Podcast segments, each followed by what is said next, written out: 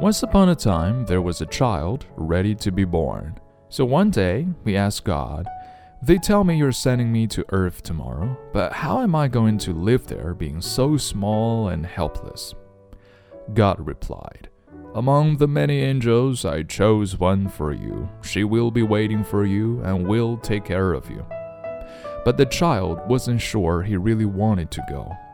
But tell me, here in heaven, I don't do anything else but sing and smile. That's enough for me to be happy.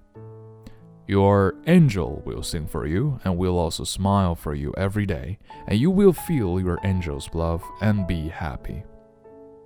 And uh, how am I going to be able to understand when people talk to me?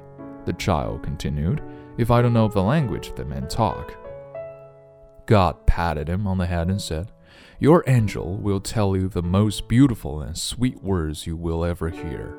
And with much patience and care, your angel will teach you how to speak.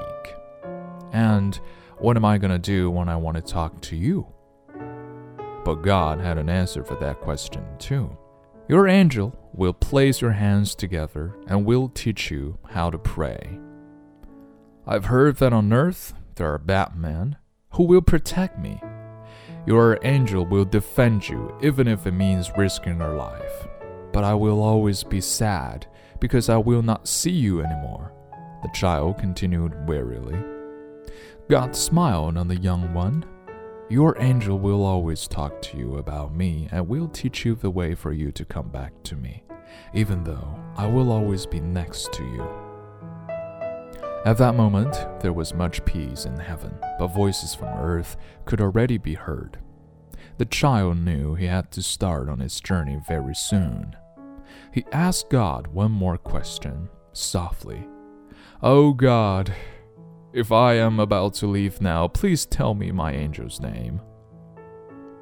God touched the child on the shoulder and answered, Your angel's name is not hard to remember You will simply call her Mommy. 今日跟读金句 Number one. Among the many angels, I chose one for you. She will be waiting for you and will take care of you.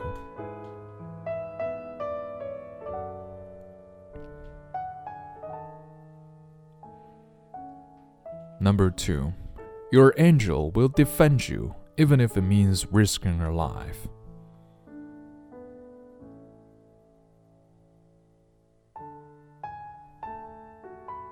Number three, your angel's name is not hard to remember. You will simply call her Mommy.